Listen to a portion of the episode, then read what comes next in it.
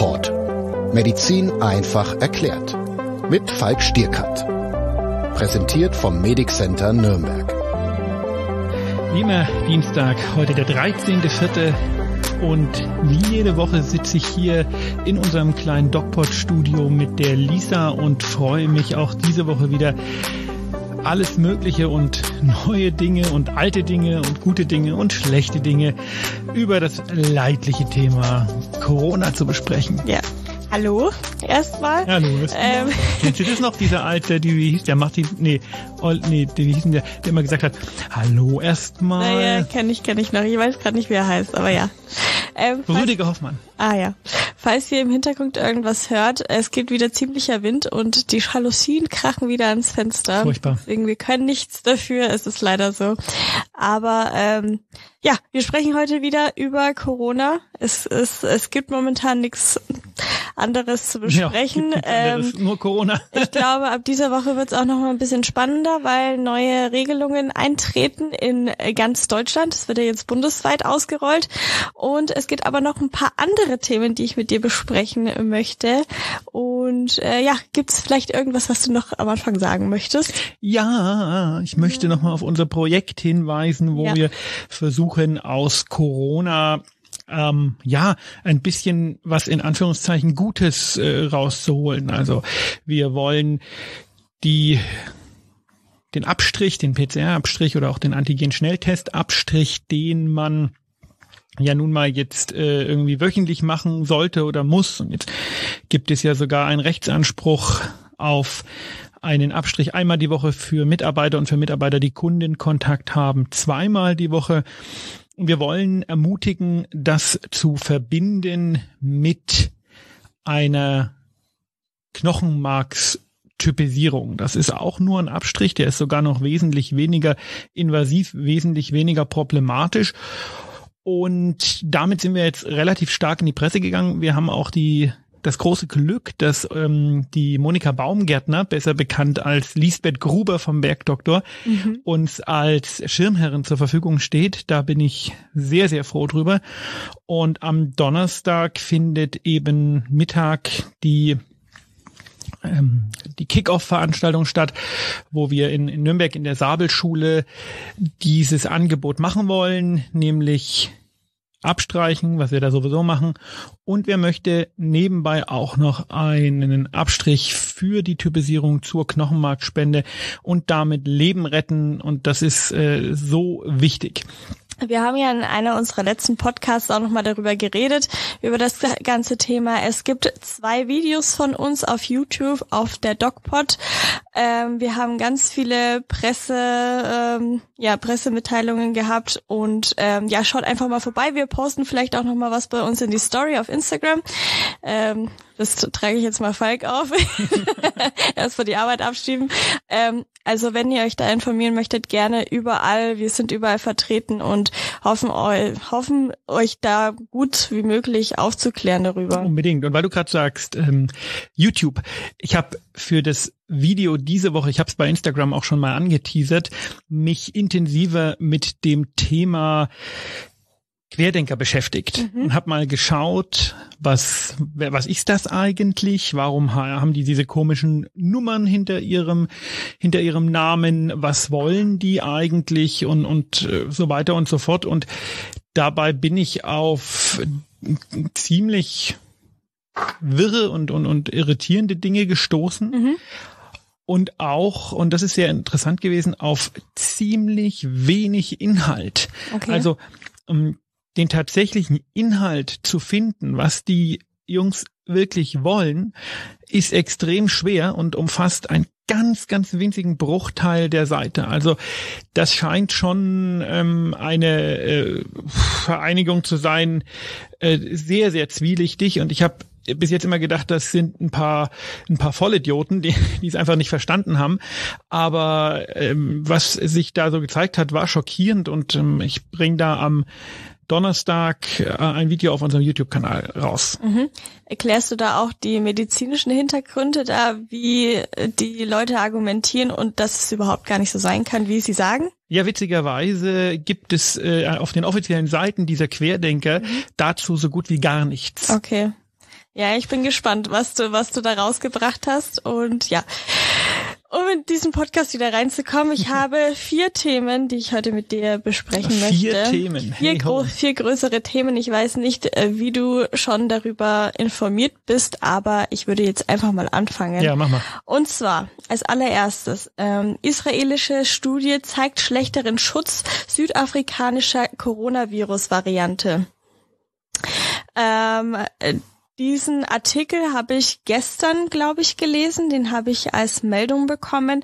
Da stand drin, äh, dass eben diese Variante aus Südafrika nicht so gut ähm, oder beziehungsweise dass der BioNTech-Impfstoff nicht so gut gegen diese Variante wirkt. Also dass äh, mehr Durchbrüche kommen, also Krankheitsdurchbrüche.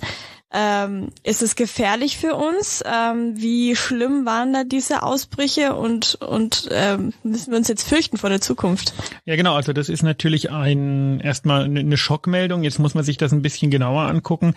Die Patienten sind alle nicht sterbenskrank geworden, aber sie haben sich infiziert. Und das wissen wir ja, dass die südafrikanische Variante diesen Immunescape hat, diese Immunescape-Mutation, die sie etwas resistenter macht gegen äh, Immunität vom Impfstoff, aber auch natürlich von einer vorherigen Infektion. Und der Hersteller BioNTech Pfizer hatte äh, Testreihen gemacht, äh, wohl im Labor, wo sich gezeigt hat, dass der Schutz gleich ist, aber die Real-World-Daten aus Israel die zeigen eben, dass es äh, doch nicht ganz so ist und dass ein paar Durchbrüche, hast du es schon genannt, doch beobachtet wurden von Patienten, die eben geimpft waren und sich dann mit der Mutante angesteckt haben.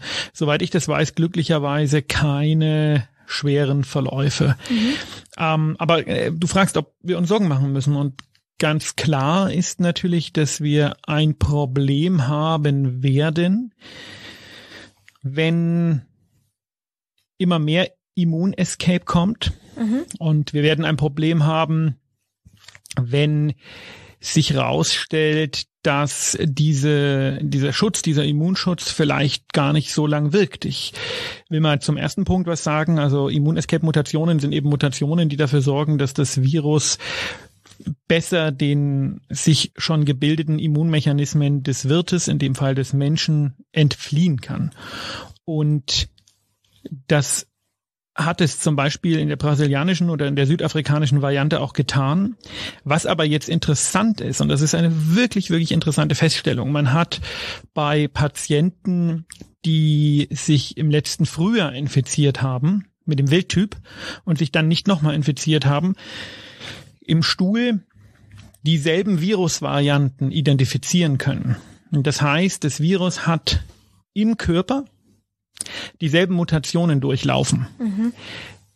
Das ist eigentlich erstmal der Wahnsinn, weil wie soll das denn funktionieren? Und die Wissenschaftler schließen jetzt darauf, dass sie sagen, na ja, wahrscheinlich hat das Virus nicht so viele Mutationsoptionen. Und das wäre positiv. Das würde nämlich bedeuten, es kommt jetzt nicht wieder eine Mutation der Mutation der Mutation der Mutation, sondern das Virus spielt die Mutationsoptionen durch und irgendwann sind sie dann vielleicht einfach nicht mehr da. Das wäre also ähm, hoffnungsvoll. Ähm, das ist eine Interpretation dieser durchaus interessanten Beobachtung. Mhm. Um, der zweite Punkt ist, und der macht mir ein bisschen mehr Sorgen, wir bauen sehr viel auf Impfung und Immunisierung und das ist auch wichtig, weil anders geht's ja schlecht. Die Frage, die sich stellt, ist natürlich, was passiert, wenn, wie das bei Coronaviren, bei Grippe oder bei Schnupfenviren öfters mal der Fall ist, die Immunantwort oder die, die ähm, Immunität nur sehr kurz anhält. Sagen wir mal drei Monate mhm. oder vier Monate, ja, keine Ahnung.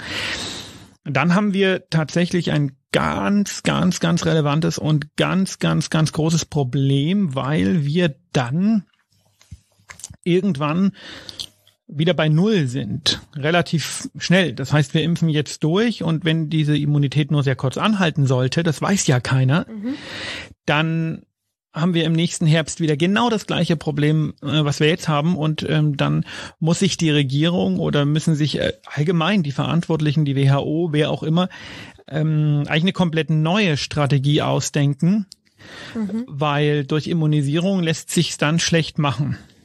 Wie praktisch, dass ein Medikament, äh, was wir schon seit längerem gegen Post-Covid einsetzen, also gegen diesen langen Covid-Verlauf, wohl funktioniert, um schwere Verläufe zu verhindern. Ja. Äh, ich komme gleich da drauf. Ähm, ist es realistisch, dass man sagt, okay, im nächsten, äh, wie du es gerade beschrieben hast, wenn jetzt diese Immunantwort nur vier Monate geht, dass man dann im nächsten Oktober, sage ich jetzt einfach mal, ähm, wieder die gleiche Situation hat? Ist es realistisch, weil bis dahin wird ja auch mehr äh, Impfstoff produziert? Ja, das ist schon realistisch. Die Frage ist, wie oft musst du diesen Impfstoff verimpfen? Ich mhm. habe jetzt von Experten Meinungen gehört, die sagen, vermutlich wirst du drei Impfungen brauchen. Mhm. Und dann bist du immun, aber es weiß eben keiner. Und man muss ja, also die Spanne hat ja ein Best-Case und ein Worst-Case-Szenario. Mhm. Das Best-Case-Szenario ist, alle, die, die geimpft sind, sind für immer immun. Mhm. Das Worst-Case-Szenario ist, alle, die, die geimpft sind, sind für zwei, drei Monate immun. Mhm. Und alle, die die Infektion hatten, sind auch für zwei, drei Monate immun. Okay. Das ist Worst-Case-Szenario dann bringt alle Impferei nichts. Das heißt, unsere gesamte Strategie, die Pandemie zu beenden, ist dahin. Und dann muss man befürchten, dass die neue Normalität die Normalität wird und wir, also wenn das wirklich so wäre, dann wird das hier noch zehn Jahre gehen und dann äh, werden wir dahin, wo wir mal waren, nämlich zu gemeinsamen Bergkirchweihen oder Volksfesten oder Konzerten in absehbarer Zeit nie wiederkommen. Mhm. Du hattest ja mal ein paar Podcasten vorher gesagt, dass je mehr Mutationen kommen, das war ja diese eine Studie, desto, ja, da kann man sagen, okay, jetzt geht die Pandemie langsam vorbei. Kannst du dich erinnern? Ja. An diese eine Studie? Ja. Meinst du, das tritt nicht ein? Das weiß ich nicht.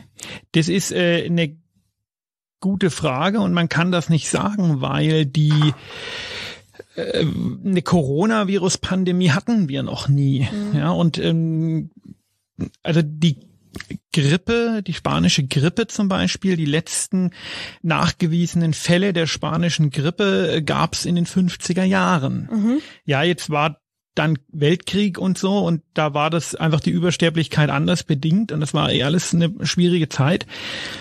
Aber man muss bedenken, dass wir halt in einer globalisierten Welt leben. Mhm. Und wir wollen ja alle unser altes Leben zurück. Mhm. Wir wollen ja eigentlich alle diese globalisierte Welt zurück.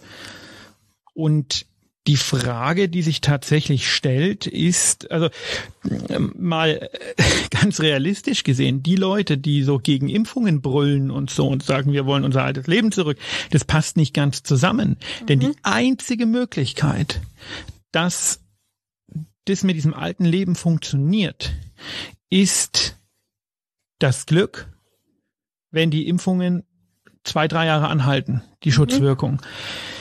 Alles andere führt zu einer dauernden Situation mit Kontakteinschränkungen und einer dauernden Situation ohne Konzerte, ohne Clubs, ohne Innenrestaurants. Ähm, jeder, der sein altes Leben zurückhaben möchte, und das sind, glaube ich, alle, mhm. sollte verdammt auf die Impfungen hoffen. Ja. Also ich ähm, sehe es jetzt, du, du, natürlich hast du es jetzt auch dramatisiert, dass natürlich alles so schlimm sein kann. Könnte, aber ich habe gesagt, Worst könnte, Case und Best Case Szenario. Ja, ja, aber man geht ja schon davon aus, dass es jetzt ein bisschen länger hält und Warum? es gibt ja auch. Anhand von welchen Daten gehst du davon aus? Naja, hört man ja so. Ja, nee, also man hört im Internet auch, dass in den Impfungen Mikrochips sind. Also, äh, weil, was, ja, wer, wer sagt dir das denn? Ich sag mal, die ersten wurden ja schon geimpft Mitte Dezember. Und Aha. wir haben jetzt Mitte April. Genau. Also hält ja schon mindestens drei Monate. Sagt wer? Ja, Studien oder nicht? Nö. Aber haben die nicht gesagt, weil ähm, die Studien wurden doch alle in den letzten Monaten gemacht. Ja, Wenn ich wissen will, ob ich heute, ob, ob der Impfstoff heute noch hält, muss ich heute eine Studie anfangen. Die ist dann in zwei oder drei Monaten draußen. Ja, dann werden wir sehen.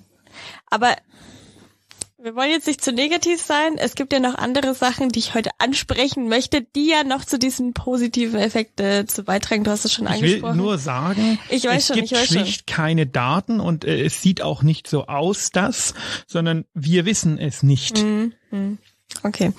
Ähm, was du eben schon angesprochen hast, äh, Game Changer wurde es genannt auf Twitter. Von meinem Freund Lauterbach, ja. Ja, ähm, und zwar das Thema Asthma-Spray. Ich weiß jetzt nicht ganz, wie der Wirkstoff davon ist, aber das soll ja tatsächlich gegen ähm, Corona helfen, beziehungsweise wenn man es hat, dass es die Symptome verringert und 91 Prozent habe ich gelesen, nicht auf die Intensivstation müssen. Genau, Budesonid, das ist jetzt nicht ganz neu.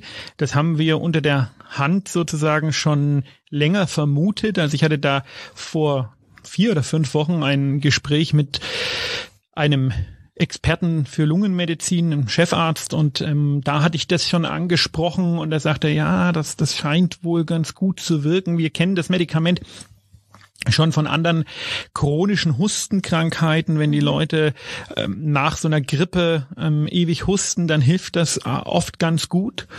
Und ähm, wir, also ich habe jetzt schon einen Patienten off-label, weil es dafür natürlich keine Zulassung gibt, ähm, mit Post-Covid mit diesem Medikament behandelt und das hat ihm sehr gut äh, getan. Das ist also mhm. ein Patient, der massive Probleme hat nach seiner Corona-Infektion, ein junger Mann, der äh, ständig nur am Husten ist. Und jetzt kommen die Daten aus dem New England Journal of Medicine, die zeigen, dass präventiv eingenommen dieses Budesonid, also das ist ein Asthma inhalatives Cortison-Spray, die Sterblichkeit und die Aufnahme auf die Intensivstation signifikant reduzieren soll. Und das sind natürlich äh, sehr vielversprechende und tolle Daten. Und das ist im Grunde genommen genau das, was wir gesucht haben. Da hatte Lauterbach recht, wenn er von einem Game Changer redet. Mhm. Denn wenn sich diese Daten im wahren Leben bestätigen sollten, dieses Zeug ist unendlich billig, dann kann man das äh, jedem positiv getesteten geben. Das hat kaum Nebenwirkungen. Das ist ein absolutes Standardmedikament. Das ist wie Ibuprofen. Mhm. Dann kann man das jedem positiv getesteten geben, kann sagen, so und jetzt äh, zehn Tage lang früh und Abend einmal inhalieren. Und das hätte dann natürlich äh, statistisch einen äh, irren Effekt. Mhm. Aber man muss ja immer so ein bisschen aufpassen. Ähm, wir hatten ja das ganze Thema schon mal mit äh, Chloroquin. Ganz am Anfang der Pandemie. Ivermectin ist auch so ein Beispiel, so ein Wurmmittel, ähm, was sehr gehypt wurde, wo sich herausgestellt hat, es bringt eigentlich gar nichts.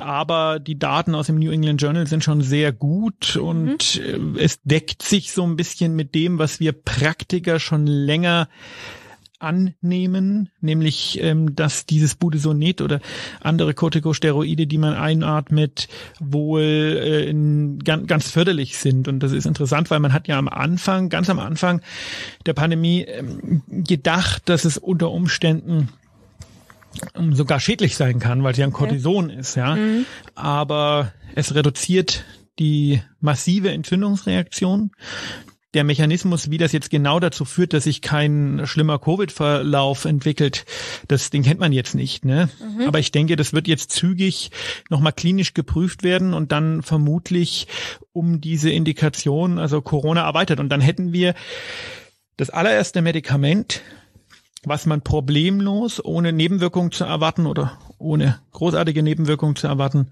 frühzeitig einnehmen kann, mhm. was jeder frühzeitig einnehmen kann, weil eben das Nebenwirkungsprofil so niedrig ist und was einen guten Effekt hat. Also das ist schon, wenn das das hält, was es verspricht, ist das das, was wir gebraucht haben, was ich auch immer wieder gesagt habe in vielen, vielen Folgen und in vielen, vielen Videos. Das Corona-Medikament, was wir brauchen, ist schon zugelassen, mhm. preiswert, einfach anzuwenden ähm, für jeden zugänglich, schnell anzuwenden und hat keine oder kaum Nebenwirkungen, so dass es egal ist, wenn du kriegst jetzt Corona und deine Chancen schweren Verlauf zu kriegen, du bist 24, glaube ich, ne? Noch nicht. 23, aber zwei Wochen. Okay. Ähm, also deine Chancen, einen schweren Verlauf zu bekommen, äh, die ist ja sehr gering. Mhm. Warum solltest du dir jetzt also ein Medikament reinpfeifen, was dir äh, wahrscheinlich mehr Nebenwirkungen macht, als es dir bringt? Also nimmst du das relativ geringe Risiko, einen schweren Verlauf zu bekommen, in Kauf. Mhm. Mit dem Budesonid brauchst du das nicht in Kauf nehmen, weil das Medikament noch viel weniger Nebenwirkungen hat. Und das ist jetzt bei dir mit 23 ist das noch, naja, aber bei jemandem wie mir mit 36 ist das schon eine echte Überlegung. Und man sagt, okay, mein Risiko ist auch nicht so sonderlich hoch, aber deutlich höher als deins. Mhm. Jetzt habe ich Corona und jetzt habe ich ein Medikament und jetzt muss ich abwägen die Risiken und das Benefit, was es mir bringen wird. Und das war bei zum Beispiel Hydro äh, bei Chloroquin, bei dem mhm. Malaria-Mittel, war das, ähm, war das so, dass man da eben schwere Leberschäden gesehen hat und auch Menschen gestorben sind, die das mhm. so von sich aus eingenommen haben. Und ähm, bei diesem inhalativen Corticosteroid jetzt äh, ist das ganz charmant. Also ich würde mhm. das sofort nehmen. Also ich kann von meiner Seite aus sprechen, ich habe ja Asthma.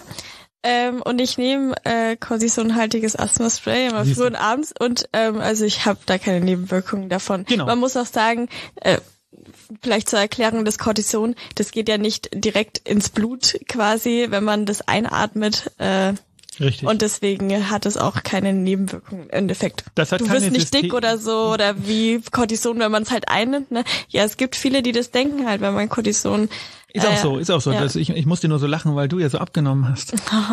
ich habe zwei Kilo abgenommen. ja, aber man sieht das total. Man, ja, weil vielleicht weil ich so klein bin, deswegen. Also das hat keine systemische Wirkung. Genau. Ähm, und das ist auch bei Asthma äh, sehr, sehr früh schon mhm. indiziert. Also mm, weil es einfach die, die den Mechanismus von Asthma, den Pathomechanismus unterbricht. Und das jetzt hier als effektives Medikament gegen Covid-19 zu haben, wäre tatsächlich ein Gamechanger. Da hat der Lauti schon recht. Mhm. Jetzt gibt's noch äh, eine andere Sache und zwar ein Antikörpercocktail, das die Erkrankung von Covid-19 um 81 Prozent senken soll. Äh, Habe ich dir vorher den Artikel geschickt, damit du ja, den mal durchlesen? Kan kannte ich aber schon, das ist nicht neu. Ja, äh, was, was gibt's dazu zu sagen? Ja, das ist äh, eine viel, viel speziellere Indikation. Das mhm. ist das, was der Trump bekommen hat. Ne? Okay. Und das soll praktisch einen schweren Verlauf soll das verhindern. Ja, mhm. das soll jetzt nicht die Infektion verhindern, das funktioniert nicht, aber Trump ist ja positiv getestet worden, hat das Zeug gekriegt und ist nicht wirklich krank geworden. Und das ist eigentlich der Sinn dahinter. Und Deutschland hat da ja auch Millionen bestellt. Die mhm. Frage, die klinische, ist nur, wann setze ich das ein? Weil das ist sehr, sehr teuer. Okay. Und je früher ich das einsetze, desto besser wirkt das.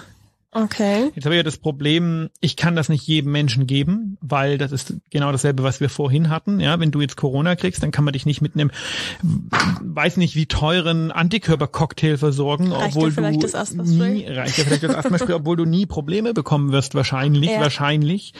Und deswegen bleibt es sicherlich spannend zu sehen, wo setze ich dieses Medikament ein, was auch nicht nebenwirkungsfrei ist. Mhm.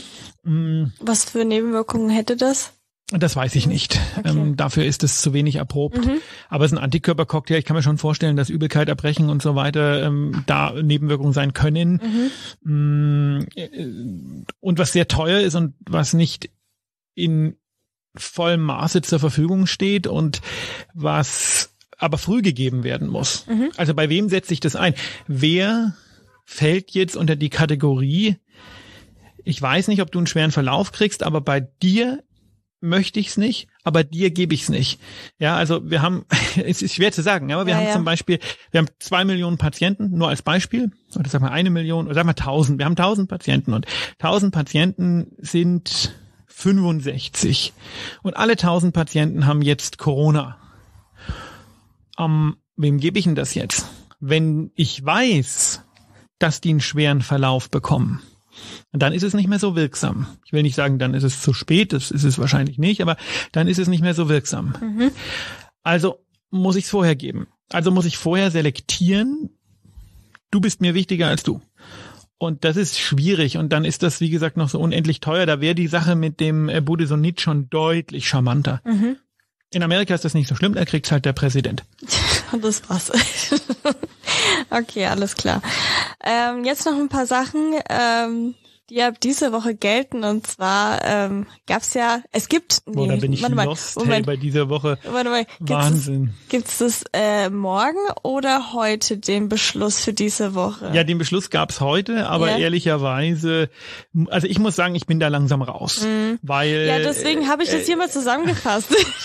es ist ja nicht mehr, es ist ja nicht mehr nachvollziehbar. Und ja. das ist ja das, was ich jede Woche hier kritisiere. Und das wird ja auch immer schlimmer. Und ich muss ganz ehrlich sagen, wir beschäftigen uns jetzt sehr intensiv mit diesem Thema. Mhm. Und auch für uns ist das so ein, you know, make your thing alone. Ja, mhm. also äh, ich bin da raus. Äh, ich halte meine Kontaktbeschränkungen ein und ob, wo da jetzt was und wie gilt, äh, interessiert mich eigentlich nicht mehr, weil es morgen sowieso anders ist. Ja. Das und da hat die Politik, hey, so massiv Vertrauen verspielt. Unglaublich. Ja. Äh, trotz alledem sind wir ja informativ und ich möchte auch meinen äh, Beitrag dazu leisten. Erklär und mal, was die nächsten drei Stunden gilt. die nächsten drei Stunden gilt. Also die Woche ab 12. April habe ich mir aufgeschrieben. Ähm, wenn ihr äh, Schüler oder Schülerin seid, dürft ihr ähm, in den Unterricht, wenn die Inzidenz unter 100 ist. also quasi nirgendwo. In äh, Bayern. Also, aber sollte es jetzt nicht ab morgen bundeseinheitlich sein? Ja, äh, Moment. Also es, es, es gilt, es gilt. Oh es, Gott. Es wurde beschlossen für den Bund. Es war aber auf einer bayerischen Internetseite. Also es ist quasi bundesweit. So. Sollte es sein für Deutschland. Mal schauen. Ähm, Supermärkte, Drogerien, Optiker, Friseure, Dienstleistungsbetriebe für Körperhygiene bleiben auf. Also da braucht ihr quasi nichts, da könnt ihr einfach reingehen, wie ihr möchtet. Aber bei den anderen Läden, die so viel gefährlicher sind, äh, wie Bau- und Gartenmärkte, Gärtnereien, Blumen- und Buchläden, kann man nur noch zwischen 50 und 100 Click and Meet machen. Also Inzidenz von 50 und 100 Click and Meet.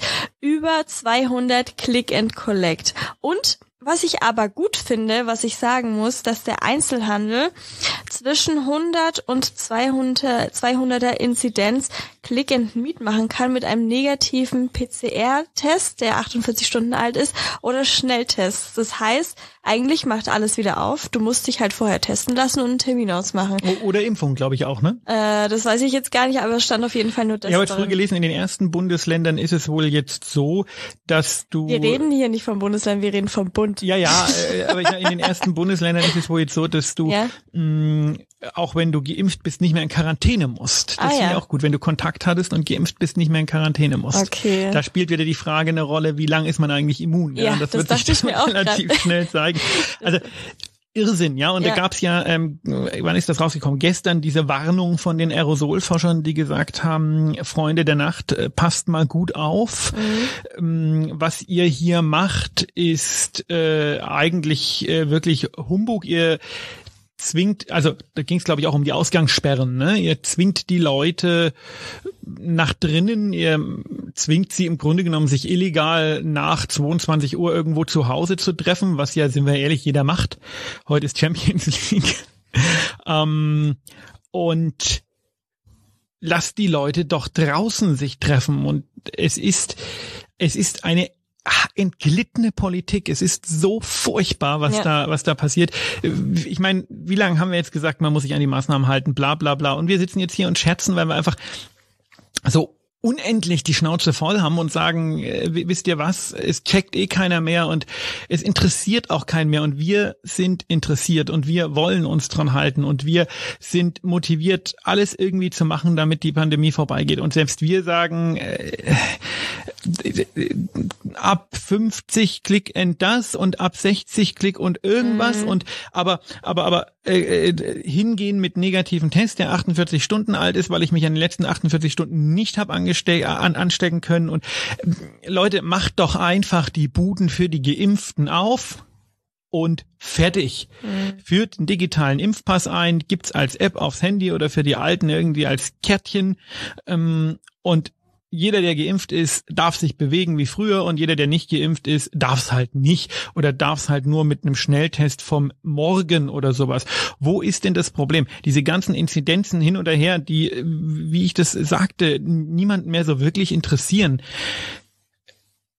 Das ist doch nichts. Impfpass, Test vom selben Tag, wie ich das schon vor fünf oder sechs Wochen hier gesagt habe, dann darf ich mich frei bewegen. Wenn ich das nicht habe, darf ich mich nicht frei bewegen und dann gibt's halt wirklich auch drakonische Strafen. Wer draußen erwischt wird ohne Test vom selben Tag oder ähm, zweimaliger Impfung plus zwei Wochen, der muss dann halt, was weiß ich nicht, irgendwie.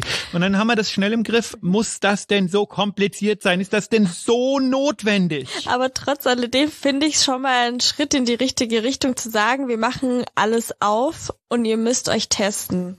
Das ist ja, das ich jetzt, ich sehe schon wieder dein Lachen.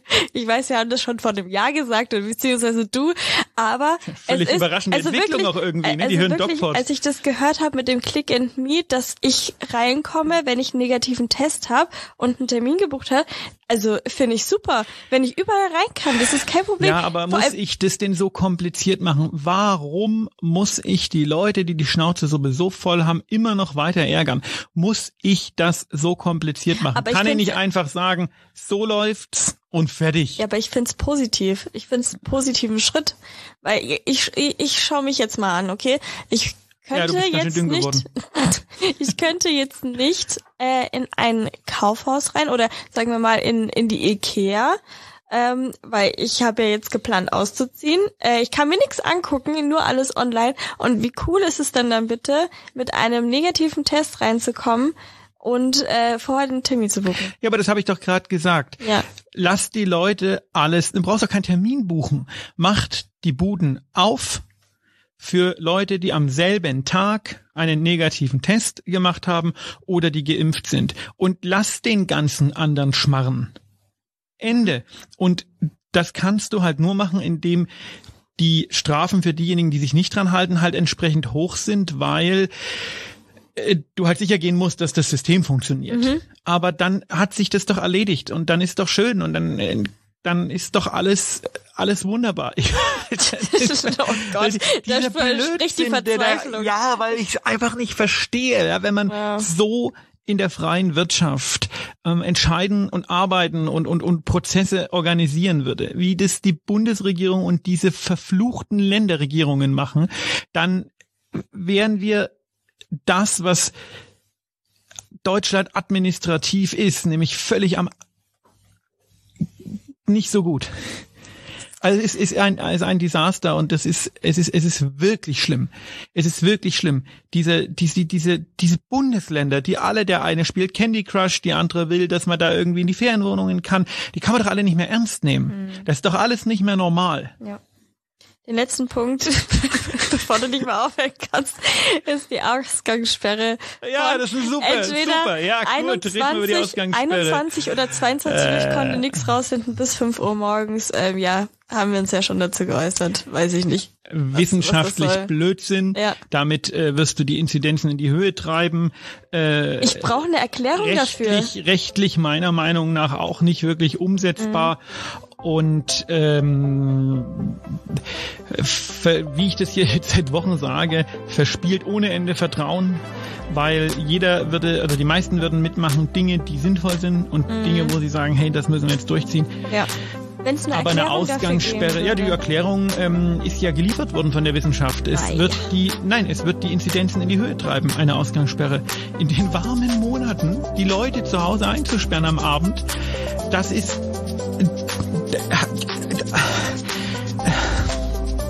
Und das war's für heute. bleibt gesund.